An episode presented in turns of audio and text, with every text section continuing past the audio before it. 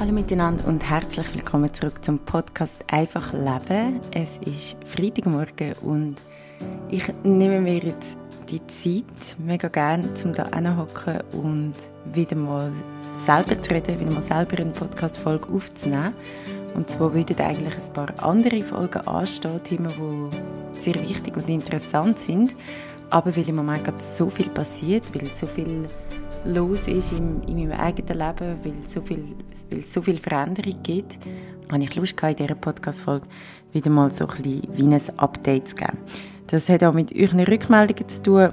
Ich habe ein paar Mal Nachrichten bekommen oder eine Mitteilung von euch bekommen, dass ihr das sehr schätzt, wenn es ab und zu auch persönliche Inputs gibt, weil ihr euch an dem vielleicht auch orientieren oder gewisse Sachen rausnehmen, die bei euch auch so laufen oder wie euch auch persönlich beschäftigen. Ja, aktuell, eben, es ist Freitagmorgen, es ist, ähm, ich genieße gerade die, die Morgenstunde, wo niemand um ist. Also mein Partner ist am Arbeiten, Melli ist in einem Camp am Arbeiten und meine kleine Cousin, die ähm, zwei Wochen bei uns daheim lebt, ist noch am Schlafen. Das heißt, ich habe gerade so einen kleinen Moment hier zum Reden. Im Gang stehen ganz viele Sachen bei mir. Es ist alles überladen, gerade ein bisschen, aber eher doch organisiert, weil wir gehen jetzt dann los in zwei Stunden. Und zwar haben wir uns letzte Woche kurzerhand, nein, vor zwei Wochen, jetzt ist schon zwei Wochen her, mega spontan, mega, mega spontan, ein Tiny House gekauft in, am Meer in der Nähe von Bordeaux. Und alle, die es gesehen haben, alle, die die Fotos gesehen haben, haben gesagt, es ist gar kein Tiny House, es ist größer als ein Tiny House. Also es ist ein nicht ganz so kleines Tiny House, mir gefällt der Begriff einfach, weil ich mir das immer vorgestellt habe, ein Tiny House im Wald. Ähm, sagt mir aber natürlich auch zu, dass das kleine Häuschen mit der mega herzigen Veranda ähm, zwei kleine Zimmerchen hat, also dass man mehrere Leute auch sein kann und ja, wie ist es zu dem gekommen? Wie, wieso plötzlich jetzt der Kauf so, so weit weg? Also es ist, wir haben jetzt gerade eine zehnstündige, mindestens zehnstündige Autofahrt vor uns, wahrscheinlich eher zwölf. Wir zwei, die eigentlich nie Auto fahren. Wir machen auch einen Halt. Einfach aus Verantwortungsgründen, weil wir eben, wir fahren eigentlich nicht Auto. Damals haben wir jetzt aber gesagt, wir nehmen das Auto mit von der Familie und können jetzt schon recht viele Sachen reinpacken, die dann in unserem, ja, vielleicht zweiten Heim sollten sein. Also in dieser Podcast-Folge geht es darum, jetzt darum, wie ist es zu dem gekommen, wie ist es zu dem Tiny House gekommen, die Entscheidung ist sehr schnell gefallen. Was hat das für mich mit einem einfacheren Leben zu tun? Mit welchen Gedanken habe ich gleich ein bisschen gehadert oder hadere ich und was könnte das Tiny House in Zukunft auch bedeuten? Und eben, falls sich jemand steht am Begriff Tiny House, Bungalow, kann man auch sagen, es ist einfach ein kleines Holzhäuschen im Wald. Ich freue mich, wenn ihr mitloset. Vielleicht interessiert es euch ja auch. Vielleicht habt ihr euch auch schon lange etwas mal in die Richtung kaufen Vielleicht habt ihr auch schon lange mit dem Wunsch irgendwie gerungen, irgendwie aufs Land ein bisschen rauszuziehen oder etwas zu haben auf dem Land aussen, ein bisschen einfacher zu leben, mit wenig Platz, eher minimalistisch zu leben. Vielleicht habt ihr euch einfach Gedanken gemacht über eure Wohnsituation, über eure Wohnung. Vielleicht habt ihr schon mehrmals darüber nachgedacht, auch nicht anders hinzuziehen oder selber müssen wegziehen und Mühe damit haben, in ein anderes Heim zu ziehen. In dieser Podcast-Folge soll es genau um das gehen, ums Wohnen, um also eher einen kleinen persönlichen Einblick, wieso mir die Wohnung anscheinend so wichtig ist, weil ich das selber auch gar nicht gewusst habe, wieso mir der Safe Space, wo nicht daheim bin, wo meine Sachen sind, meine Bücher sind, wieso mir das so wichtig ist und was das mit mir auch macht und wieso das auch so eine grosse Auswirkung hat auf meine Arbeit letzten Endes. Ja, und das soll es in dieser Podcast-Folge gehen ja, wie ist es zu dem gekommen? Ich weiß, ich oder die meisten von euch oder die, die mir schon länger zuhören oder folgen, wissen, ich wohne in Lausanne am See, in einer mega, mega tollen Wohnung. Und das ist nicht so ein Bluff oder so. Ich bin extrem privilegiert. Also es hat sich etwas ergeben, dass wir hier leben können, auch sehr günstig hier leben können. Wir haben in einer ja, es war eigentlich ein Wege, nicht, nicht ein klassischer Wege, sondern mit einem befreundeten Pärchen von uns haben wir hier gelebt, die letzten drei Jahre. Und das ist eigentlich gesehen, nachdem wir von Paris zurückgezogen sind. Also wir haben zuerst zusammen in Paris gelebt, in der Wohnung von der Großmutter von Luca. Und das ist eine recht intensive Geschichte mit dieser Wohnung. Und die Geschichte beschreibe ich sehr detailhaft in meinem Roman, wo es leider immer noch nicht gibt. Ähm, das nur als kleiner Input. Ich bin nicht mega aktiv, also ich bin eigentlich gar nicht mehr auf der Suche nach einem Verlag, sondern eher am überlegen, den selber zu veröffentlichen, so dass die, die wollen, können kaufen und lesen und die, die es nicht interessiert, das nicht machen. Ja, auf jeden Fall in dem Roman beschreibe ich die Beziehung, wo, oder meine Beziehung auch zu Paris, was sich entwickelt hat mit der Wohnung im sechsten Stock oben, wo ja, zu unserem Daheim geworden ist, wo wir extrem viele Stunden drin verbracht haben, um die Wände putzen, weil es so alte Tapeten hatte und wir mussten irgendwie putzen, um den Teppich auszureißen. Wir haben den uralten Teppich dort rausgerissen. Und wo wir das gemacht haben, haben wir, wir haben nicht gewusst, was sich darunter befindet, weil nicht nur sie, die dort gelebt hat, sondern auch die vorher, haben dort eigentlich nie drunter geschaut. Und mich hat der Teppich einfach so geruset. Der war ähm, zum Teil auch ein bisschen verschimmelt. Gewesen. Und als wir den rausgerissen haben, haben wir darunter einen wunderschönen alten Parkett gefunden. Ein sehr, sehr alter Parkett. Und nicht nur das, sondern auch eine Zeitung aus 1934. Und die Zeitung hängt jetzt bei uns oben im Bett. Es ist der Teil von der Modezeitschrift, oder vom Modeteil, den wir rausgenommen haben. Das ist so eine von diesen paar historischen äh, Recherchen, die wir gemacht haben. Wir wollten auch herausfinden, wer hat vorher gewohnt wie äh, ist es gekommen, dass die Großmutter nach dem Krieg in die Wohnung hineingekommen ist. Und das sind ja auch, das ist zu oberst oben gewesen, also eben im sechsten Stock, und das sind ja auch Chambre de Bonne gewesen. Das heisst, das sind eigentlich die Zimmer gewesen für die Angestellten, die in den unteren Stockwerken dann gearbeitet haben. Mega, mega spannend. Und sie hat auch noch eine, also sie hat eine zweite Wohnung wieder zugekauft. Also die Wohnung ist mega, mega klein gewesen. Es sind 27 Quadratmeter gewesen. Und das ist aber vorne sind es zwei Wohnungen gewesen, wo in der einen, da hat eine ganze Familie gelebt. Also irgendwie um 1960 herum. Und in der anderen hat sie gelebt. Also es sind eigentlich wie Zimmer gewesen. Ja, und dann, sie ist eine ältere Frau gewesen. Sie war schon über 90 gewesen, wo wir in dieser Wohnung gelebt haben. Und die Idee war, dass man nichts an dieser Wohnung verändert. Also, dass die Wohnung genauso bleibt, wie sie sie verloren hat, dass sie wieder zurückkommen kann. Das ist natürlich überhaupt nicht logisch weil sechs Stockwerke für eine über 90-jährige Frau, die im Spital war, weil sie umgekehrt ist, das wäre nicht gegangen. Aber für die Luca ist das Bedingung gewesen, wenn man dort wohnt, bleibt alles genau so, wie es ist. Weil er hat sehr, sehr eine enge Beziehung gehabt zu dieser Frau, hat äh, sehr, sehr viel Zeit mit ihr verbracht, hat sie ja, auf, in Ausgang immer mitgenommen, auf Reisen mitgenommen und hat auch, als sie 90 geworden ist, mit ihr dann die Reise gemacht zurück in ihre Kindheit in die Normandie, wo sie dort auch die Ankunft der Alliierten miterlebt hat, um das alles ja, ihr nochmal zurückgeben also die Orte ihr nochmal zeigen und das ist eine mega spannende Zeit gewesen, weil wir haben, also ich habe mega viel darüber gelernt, über den Zweiten Weltkrieg, darüber, wie es war für eine Frau während dem Zweiten Weltkrieg. Sie war eine junge Frau. Ähm, und dann aber auch, wie es war, als junge Frau ohne Geld auf Paris zu kommen, gerade nach dem Krieg, und die Freiheit auszuleben. Also all das, was nachher passiert ist, in der Nachkriegszeit in Paris auch die, ja, auch eigentlich so ein bisschen die feministischen Züge, die befreienden Züge von jungen Frauen, die vom Land nach Paris gekommen sind. Aber auch ganz, ganz viele dramatische Sachen, also wie zum Beispiel Abtreibungen, die nicht offiziell genehmigt sind, wo durch das auch sehr schwierig sind und viele Frauen auch dabei umgekommen sind. Also all das ist verpackt in dem Roman, all das ähm, kommt in dem Roman vor.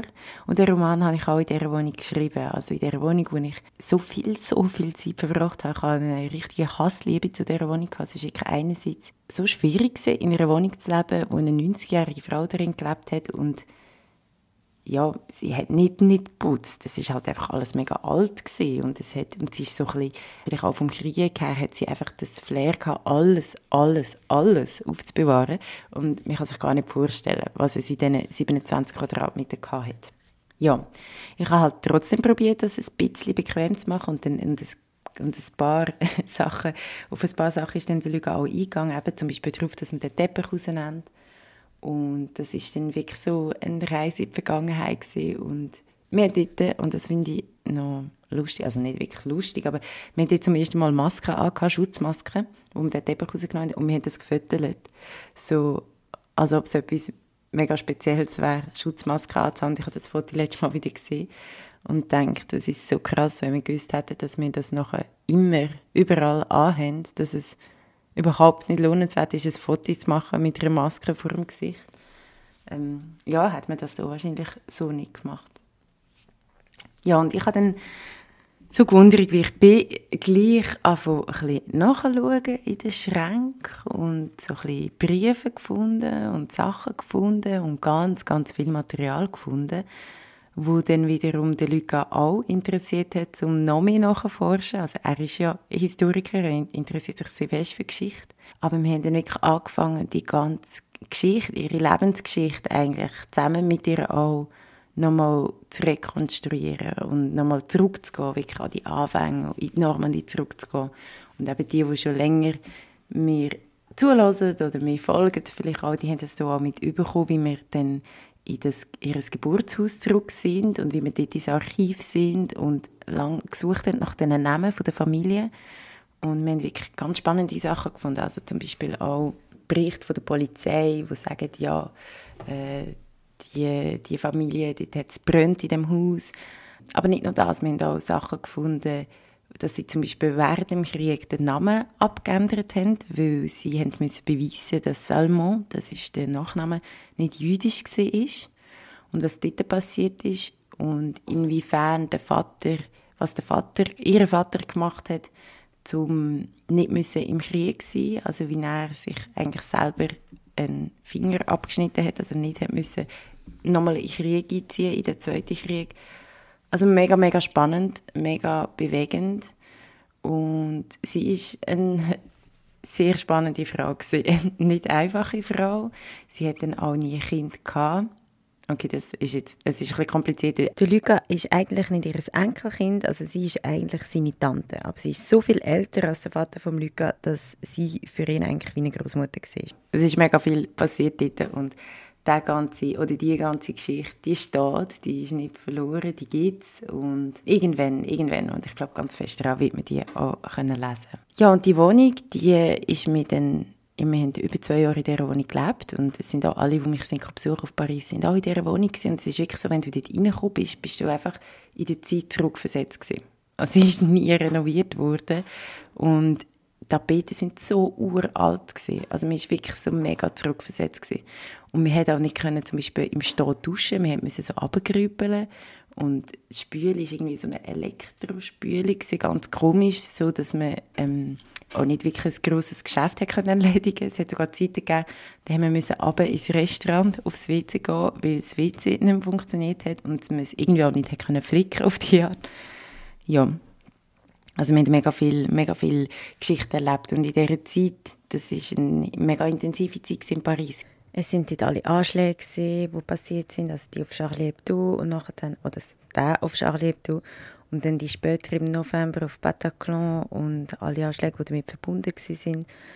Es ist mega, mega viel passiert in dieser Zeit und für uns ist natürlich auch unsere, ja, unsere freie, junge Zeit gewesen. Für mich ist es mein Leben außerhalb der Schweiz gewesen. Also ich habe mega, mega viel verbunden mit dieser Wohnung und meiner Zeit dort in Paris und es ist mir enorm schwierig gefallen, müssen aus dieser Wohnung rauszugehen. Und die Tante Jojo, also die Tante, ist anfangs Covid eigentlich. Im frühen Jahr 2020 ist sie gestorben. Und ich habe vorne, obwohl die Leute davon überzeugt waren, dass ich zurück in die Wohnung komme, haben wir probiert, irgendwie die Wohnung zu retten, irgendwie es auch nicht zu bringen, dass wir die Wohnung kaufen könnten, dass wir die behalten könnten, dass wir sie so nicht ganz so könnten lassen, aber doch einfach all die Elemente, die wir dann auch näher kennengelernt haben, weil auch man muss sich vorstellen, ich bin dort angekommen als junge Schweizerin und habe gedacht, hey, wieso, wieso ist das denn alles so alt, wieso tut man nicht einfach einen anderen Boden rein oder Tapeten wegnehmen und alles wie anmalen und so. Und dann mit der Zeit, je mehr ich mich mit dem beschäftigt habe, je mehr ich gewusst habe, wen sie die Tapete ausgesucht hat und warum sie die Tapete und nicht andere genommen hat und wie teuer das auch für sie war, ist, die Sachen so umzusetzen, desto mehr habe ich selber eine Beziehung zu diesen Sachen entwickelt. Und ich habe unsere Wohnung mega schön gefunden. Ich habe sie, ich habe sie mega geschätzt. Ich habe, ja, ich hätte eben zum Beispiel, was ich gemacht habe, ist zum Beispiel eine stehende Dusche oder ein WC, das richtig funktioniert. Das hätte ich sicher gemacht. Aber ich glaube, mega viele kleine Details hätte ich gelassen. Also die Küche war noch so alt und irgendwie, ja, mega herzig. Und das ist so ein, ein Thema, das mich und Luca mega oft beschäftigt. Das, wo vor allem, ich behaupte jetzt mal, in der Schweiz oft passiert, dass man einfach alte Häuser kauft, dann reißt man sie komplett ab, weil es rendiert nicht und es ist kompliziert und es ist viel teurer und stellt irgendetwas Neues an, wo energetisch wahrscheinlich viel mehr Sinn macht. Aber trotzdem, ich finde die, die Violence oder die, ja, wie sagt man, die gewaltvolle eigentlich Abrissung von einem, also der gewaltvolle Abriss von einer Geschichte, von Geschichten von Personen, die drinnen gelebt haben. Und das komplette Desinteresse darüber, was dort vorne passiert ist und wie das dazu gekommen ist, irgendjemand hat das Haus ja gebaut und irgendjemand hat dort gelebt und eine Geschichte erlebt, hat das, ja, ein ganzes Leben dort innen quasi erlebt und das beschäftigt uns sehr fest. Und vor allem eben hier in der Schweiz, weil also wir haben auch Freunde und Freundinnen, die wirklich, also wo jetzt zum Beispiel gerade einfach ein Haus abreißen am, am See, ein, ein schönes altes Haus, das vielleicht nicht ideal konzipiert ist und wo man vielleicht etwas daran ändern könnte. Aber es wird halt einfach abgerissen und in einen mega modernen Bau ersetzt. Und ja, ich bin in einem Dorf aufgewachsen, also in Willisau. Und ich weiß noch, wo meine Großpapi am unten beim Bahnhof vorbeigelaufen ist und seine Geschichten erzählt hat darüber, wie dort bei diesem Bahnhof, wie sie ja, wie sie nach der Hochzeit auch in, der, in dem Restaurant sind. Also nicht nur schöne Geschichten natürlich, aber auch Geschichten. Geschichten, die von Leben erzählen. Geschichten, die von der Vergangenheit erzählen. Wo ja, und ich glaube, all die Häuser, all die Gebäude, die erzählen mega viele Geschichten, wenn man sie will suchen, die Geschichten, wenn man denen will auf den Grund gehen Und das, ja, das bedenkenlose Abreißen und Ersetzen tut mir jedes Mal mega weh. Tut mir, also, ja, ich glaube, es ist mega einfach. Ich denke mir das mega oft, in eine Wohnung zu ziehen und einfach denken, okay, da ist, die ist leer, da ist nichts gewesen. Aber ich glaube, immer die Wände, oder manchmal denke ich auch, das gleiche auch bei alten Bäumen, die können so viel erzählen. Die wissen so viel mehr, die haben so viel mehr miterlebt, als einfach, wenn wir ankommen und uns imposieren und unsere Sachen hin ja, wieso die ganze Ausholung? Wir, wir haben probiert, die Wohnung zu behalten. Wir haben, ähm, ich habe das ganze Dossier zusammengestellt. Ich habe probiert, irgendwo Geld herzubekommen, weil wir haben natürlich kein Geld gehabt. Wir haben immer sehr Kosten, also wir haben eigentlich für die Wohnung dort auch nichts müssen zahlen. Also wir haben, ganz, wir haben ein bisschen etwas gezahlt für sie, um ihr Altersheim zu zahlen. Aber wir haben wirklich eigentlich, ja, ich bin gegangen, es war ja wahrscheinlich sehr eine gescheite Entscheidung gewesen, weil ich weiß nicht, wie lange wir uns verschuldet hätten, dass wir die Wohnung nicht kaufen. Und das ist für mich eigentlich doch relativ einfach gegangen, weil der Prozess ist wirklich so vier, fünf Monate gegangen, wo ich jeden Tag mich um die Wohnung gekümmert habe, um probieren, die zu behalten. Und ich habe wie alles gegeben. Ich habe alles probiert und es ist nicht gegangen und darum ist es wie auch okay gewesen. Und mit dem ist dann aber auch, also ein bisschen später ist natürlich auch das Thema aufgekommen, wir zurück in die Schweiz, ähm, weil der Luca als Lehrperson in der Schweiz viel besser, viel mehr respektiert wird, viel mehr Möglichkeiten auch hat. Ich habe natürlich auch viele Kundinnen und Kunden in der Schweiz gehabt. Ich bin zwar noch nicht so bereit gewesen, ähm, zurückzugehen. Und der Luca hat aber unbedingt jemand anders hergehen. Also, und das ist dann wie so ein auf der Hand gelegen, dass wir mal in die Schweiz gehen und dass wir aber die welsche Schweiz ausprobieren. Also, dass wir in die welsche Schweiz kommen, weil ich wie nicht zurück in die Deutschschweiz wählen. Und wir sind dann in die Welsche Schweiz gekommen. Und wir haben da unseren Kollegen gehabt, den wir auf der Reise kennengelernt haben in Brasilien und haben ihm geschrieben und haben gewusst, er hat eine mega tolle Wohnung und er lebt dort, glaube ich, alleine drin und hat eigentlich noch eine Zimmerführung und er hat dann gesagt, ja sicher, ich kann zwei, drei Monate da bleiben, bis ihr etwas gefunden habt. Und das haben wir dann gemacht. Und aus diesen zwei, drei Monaten sind dreieinhalb Jahre geworden. Also die Wohnung war so perfekt gewesen, mit eben dieser riesigen Terrasse, mit dem riesigen Wohnzimmer mit Blick auf den See. Und sie sind da, also er ist, hat das mega genossen, dass wir zusammen wohnen. Das hat mega viel Vorteil, ähm, wenn man mehrere Leute ist. Wir haben so gerade während dem Lockdown haben es mega fest genossen. Kommt natürlich darauf an, mit was für Leuten man zusammenlebt und inwiefern sie auf der gleichen Wellenlänge sind. Aber wir haben mega viel teilen. Also erstens die Miete, die extrem tief war oder ist. Und aber auch äh, das Kochen, das Einkaufen, das Putzen, all das haben wir können teilen. Wir haben auch, er und ich haben beide Homeoffice gemacht, also der, der David, unser Mitbewohner. Und das, ja, haben wir eine mega coole Zeit hier in der Wohnung. Natürlich kommt ab und zu das Gefühl auf, ah, ich wäre eigentlich gerne allein mit meinem Partner in der Wohnung und mal in unseren Sachen, weil die Wohnung ist auch wieder schon vorgerichtet gewesen. Wir haben natürlich ein paar Sachen reingegeben, aber die Leute ich haben eigentlich fast nichts. Also wir haben fast keine, wir haben eigentlich keine Möbel. Ähm, wir haben ein Bett und äh, eine kleine Kommode. Das ist alles. Er hat dann noch eine Freundin gehabt, eigentlich noch bevor wir gekommen sind. Und wir sind dann eigentlich von Anfang an wie das vierte da gewesen. Und das hat super gut funktioniert. Es ist aber immer klar gewesen, irgendwann müssen wir halt raus, weil sie halt das zweite Tiptop da weiterleben können. Und jetzt letztes Jahr sind sie, also nein, das Jahr sind sie reisen und kommen jetzt dann wieder zurück im Dezember. Und das hat wie Sinn ergeben, dass wir hier bleiben. Melli, meine Schwester, ist damit gezogen für die vier Monate. Und jetzt geht es darum, dass wenn wir im Dezember da unsere Sachen rausnehmen, wir gehen selber ein bisschen länger fort, dann kommen wir nicht mehr in die Wohnung zurück. Das ist wie klar vor einem Jahr, wo wir beide entschieden haben, dass wir eben so eine kleine Auszeit machen. Für mich ist es auch immer klar im Kopf und es hat auch gut da die Entscheidung, also das zu wissen, weil für mich ist auch gleichzeitig klar gewesen, ich werde nie mehr so eine tolle Wohnung haben. Erstens, ich habe das Geld nicht dafür, so eine Wohnung wäre heute zutage wahrscheinlich nicht zahlbar. Und zweitens in Lausanne, also ich kenne niemanden in Lausanne, der nicht würde sagen, mein Gott, die Wohnung ist einfach abartig. Und aber ich muss mal sagen, ich bin mega privilegiert und es ist ein mega Luxusproblem. Und die Wohnung im gleichen Gebäude nebenan ist nachher dann frei geworden. Haben alle gefunden, hey, das ist doch die super Lösung und so. Aber ich habe mich so schwer da, weil ja, es ist im gleichen Gebäude, aber es ist hinten dran. Das heisst, die ganze Front auf dem See, also alles, was man sieht am See, ist nicht mehr rum. Und ich bin jemand, der mega viel Licht braucht. Also im Winter geht es mir tendenziell weniger gut als im Sommer und es liegt vor allem am Licht. Ich brauche mega viel Sonne. Und in der Wohnung, die wir haben, haben wir wirklich morgen, Mittag, Abend immer Sonne. Wir haben immer Licht, wir haben kein Autogeräusch oder Lärm, obwohl wir relativ nah an der Stadt sind und wir sind zwei Minuten vom See entfernt und wir gehen jeden Tag zum See und oft auch in See das ganze Jahr. Und die Wohnung nebenan ist auch kleiner. Das ist zwar nicht so ein Problem, weil eben wir sind uns auch gewöhnt auf mega kleinem Raum zu leben. Oder wir haben jetzt mit unseren Sachen, wir haben eigentlich unsere Sachen hauptsächlich im Zimmer.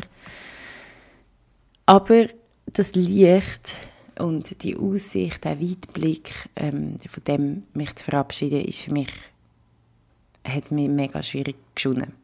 Wir haben die Wohnung trotzdem übernommen, die andere, und haben sie dann untervermietet äh, an ein Pärchen, die finden, es ist eine mega coole Wohnung und die Lage ist einfach perfekt, weil es, eben, es ist, wie gesagt, immer noch im gleichen Gebäude. Und ich habe mich auch jedes Mal so doof gefühlt bei dem Gedanken, dass es mir wie nicht genug ist. Es ist nicht so, dass mir nicht genug wäre, aber nicht wegen der Größe, sondern wirklich wegen dem Lichteinfall. Je näher jetzt das kommt, das Ausziehen, desto mehr merke ich, wie schwierig das mir das fällt, zu gehen. Hat auch damit zu tun, dass ich hauptsächlich im Homeoffice arbeite. Und ich weiß, das ist für mich auch die richtige Variante, weil ich einmal ein Büro mit in Lausanne und mir jetzt immer angeschissen, in das Büro zu gehen. Und wenn ich gegangen bin, habe ich auch gar nicht so Lust gehabt, dass andere kommen, weil ich ja dann eigentlich hätte arbeiten Und darum habe ich gemerkt, Homeoffice ist für mich die perfekte Lösung. Aber ich bin mega, ja, vielleicht heikel, aber das Homeoffice daheim allgemein ist für mich so, so wichtig. Also und vor allem eben die Lichtsituation. Wir haben nachher die Wohnung genommen und untervermietet und jetzt sind wir noch in, der, in dieser grossen, schönen Wohnung zusammen mit meiner Schwester. Also mir ist die absolute Ideal Art und Weise zum Leben und ich weiß es hört auf im Dezember. Und ich tue wirklich blöd, weil wir gehen ja auch fort nachher, also es kommt mega viel Spannendes Aber ich habe mich dann gefragt, oder Luca hat mich gefragt, wieso ich so fest an, einem, an einer Wohnung dann hänge. Und mich hat es ein bisschen genervt, weil ich dachte, hey, ich bin, ich bin nicht so materialistisch, ich finde es eigentlich nicht so schlimm. Ich finde Veränderungen überhaupt nicht schlimm, im Gegenteil. Ich habe sehr gerne Veränderungen, ich bin viel umgezogen. Aber das Ding ist, die letzten zwei Mal, also das jetzt die Wohnung da und in Paris, ist es nicht meine Entscheidung gewesen. Mir ist super gut gegangen und die äußeren Umstände haben uns eigentlich zu einer Entscheidung gezwungen. Und es hat sich aber immer etwas gerade wieder ergeben. Also eben, wir sind von Paris weg und haben dann diese super Wohnung bekommen, was, was mega, mega toll ist. Und für mich da auch wie ein kleines Zeichen war, dass es, dass es gut ist, dass die richtige Entscheidung ist. Und jetzt ist es so, dass, wir, dass ich, ja, dass nichts passiert ist. Also wir haben wie, es ist wieder eine Lösung gekommen und ich habe gewusst, wo es hingeht. Aber es ist nicht die Lösung, die mich jetzt komplett erfüllt hat. Und vielleicht wird das ja noch so, vielleicht werde ich mich dann voll wohlfühlen und vielleicht genieße ich sogar umso mehr, einfach mal das Zweite zu leben. Aber es hat sich für mich nicht ganz so angefühlt, wie ich das gerne hätte wollen ich habe immer mehr überlegen, hm, irgendwie aufs Land, Richtung Land ziehen, aber ich habe so ein, ein Problem mit der ländlichen Mentalität, so wie ich sie kennengelernt habe. Ich bin eigentlich gerne mit der Stadt Menschen zusammen, wenn ich das einfach so jetzt kann verallgemeinern Und ich weiß auch gar nicht, wo genau, weil zusätzlich, was auch noch schwierig ist für mich, wir sind so weit weg von unseren beiden Familien, also die eine Familie in Paris, die andere in der Zentralschweiz und ja, dann auch die Vorstellung, dass meine Schwester wieder weggeht, dass sie nachher nicht mehr da sein Ja, ich hatte so ein einen inneren Struggle gehabt, die letzten paar Wochen. So ein bisschen, hm, es hat sich bis jetzt immer recht richtig angefühlt, alle Entscheidungen. Und bei der hapert es einfach so ein bisschen. Und dann bin ich am Morgen, wie immer nach meinem Morgenritual, an meinen Arbeitsplatz gehockt, habe es mega genossen, die Sonne ähm, in mein Gesicht zu spüren und nachher sehe ich, das Bungalow, das Tiny House. An dem Ort, wo wir immer in die Ferien gehen, in der Nähe von Bordeaux, in Frankreich. Und es war zum Verkauf. Gewesen. Und es war für zwei Stunden online, gewesen, oder drei, und hat schon über 40 Kommentare gehabt von Leuten, die es kaufen wollten. Und ich habe es gesehen und ich habe gewusst, es, es gehört, es muss, es gehört, es passt, es ist genau das Zeichen. Es ist genau das, wo ich mich wohlfühlen würde. Weil wir kennen den Ort gut, wir kennen ganz viele Leute. Das ist total meine Mentalität. Ähm, es sind so ländliche Leute, also es ist nicht in einer Stadt, aber es ist total die Art Leben, wo mir eigentlich zusagt. Und das Bungalow hat einen Stil, wo in der Schweiz kannst du das so du kannst so dort nicht leben. Also es ist mega, mega kompliziert, in so einem kleinen Holzhäuschen zu leben im Wald. Also das ist eigentlich nicht möglich. Oder mit mega viel Formular und Papierkram verbunden. Und dort aber irgendwie schon. Es ist wirklich in dieser Woche, gewesen, an dem Tag, wo sich die Familie von meinem Partner entschieden hat, wieder eher in ihr Familienhaus, das sie haben in der Normandie, sie haben so ein altes Hotel, ein bisschen zu investieren. Und in dem Hotel habe ich mich wie nie wohl gefühlt, weil man dort nie wirklich etwas daran gemacht hat und weil ein Teil der Leute, die dort drin sind, so kompliziert sind, dass, dass es eigentlich immer problematisch war, wenn man über das geredet hat. Also ich habe mich nie gesehen, in Zukunft nachher dort so viel von meinen Ferien zu verbringen. Oder besser gesagt, ich, es wäre wieder eine mehr nicht bei mir daheim gewesen, also nicht bei uns gewesen.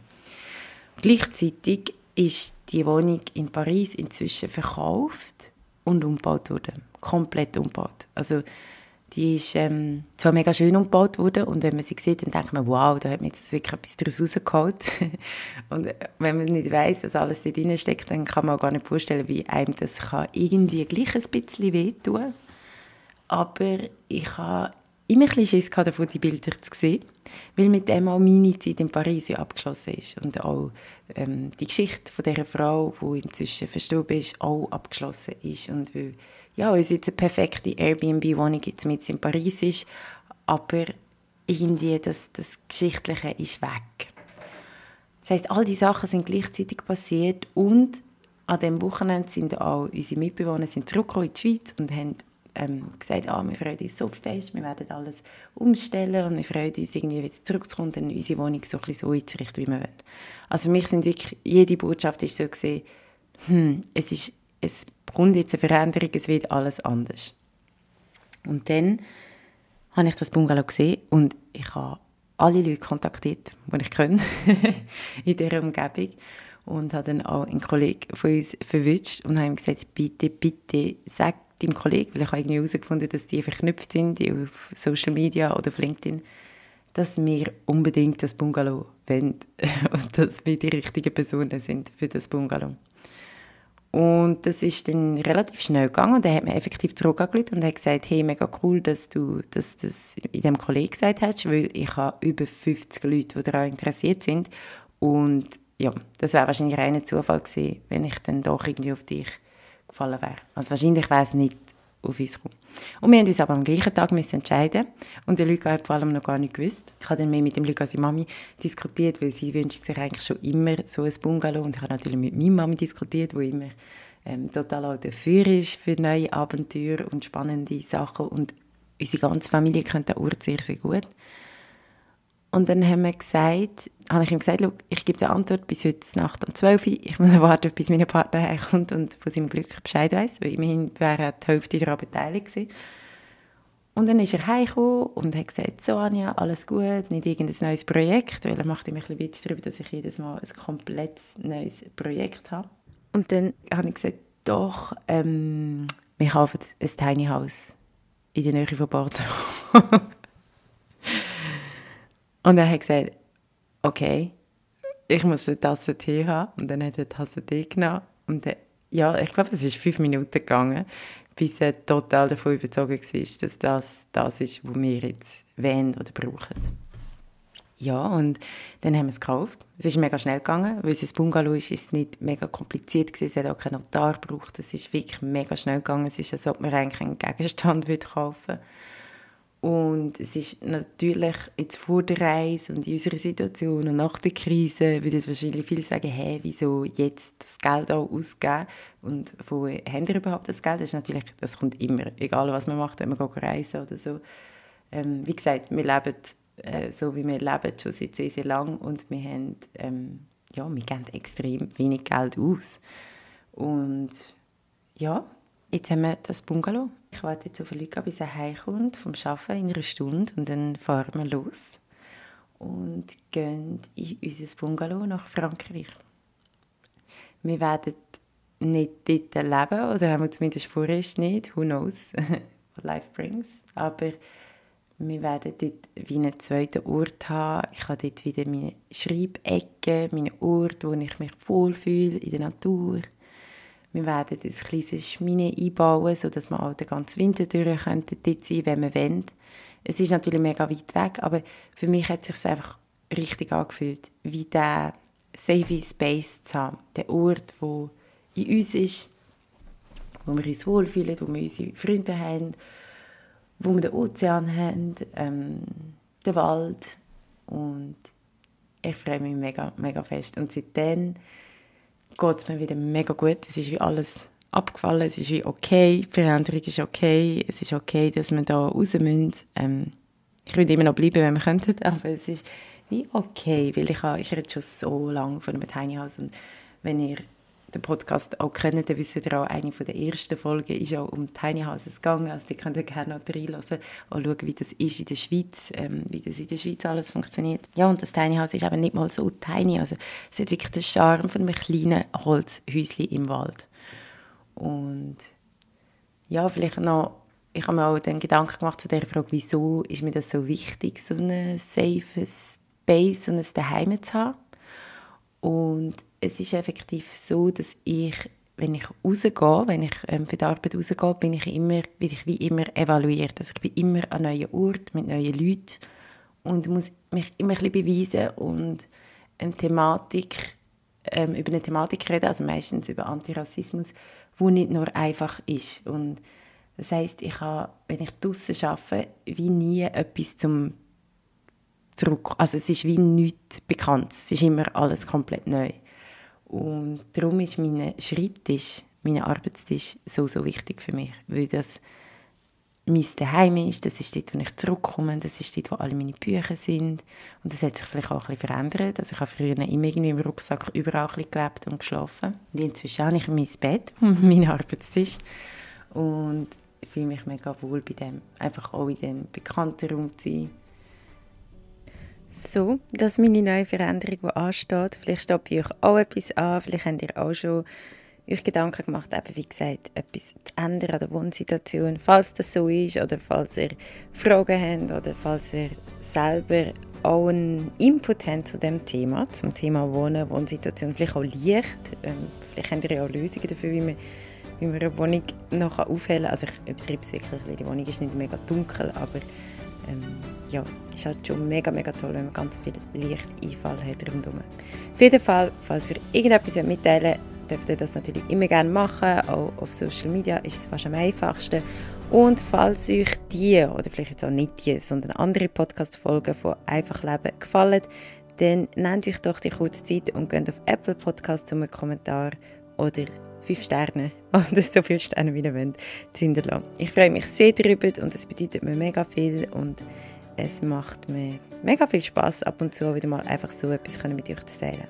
Ich wünsche euch ganz ein schönes Wochenende oder schöne Tage, wo immer ihr sind und wenn auch immer ihr das gerade hört. Ciao, ciao!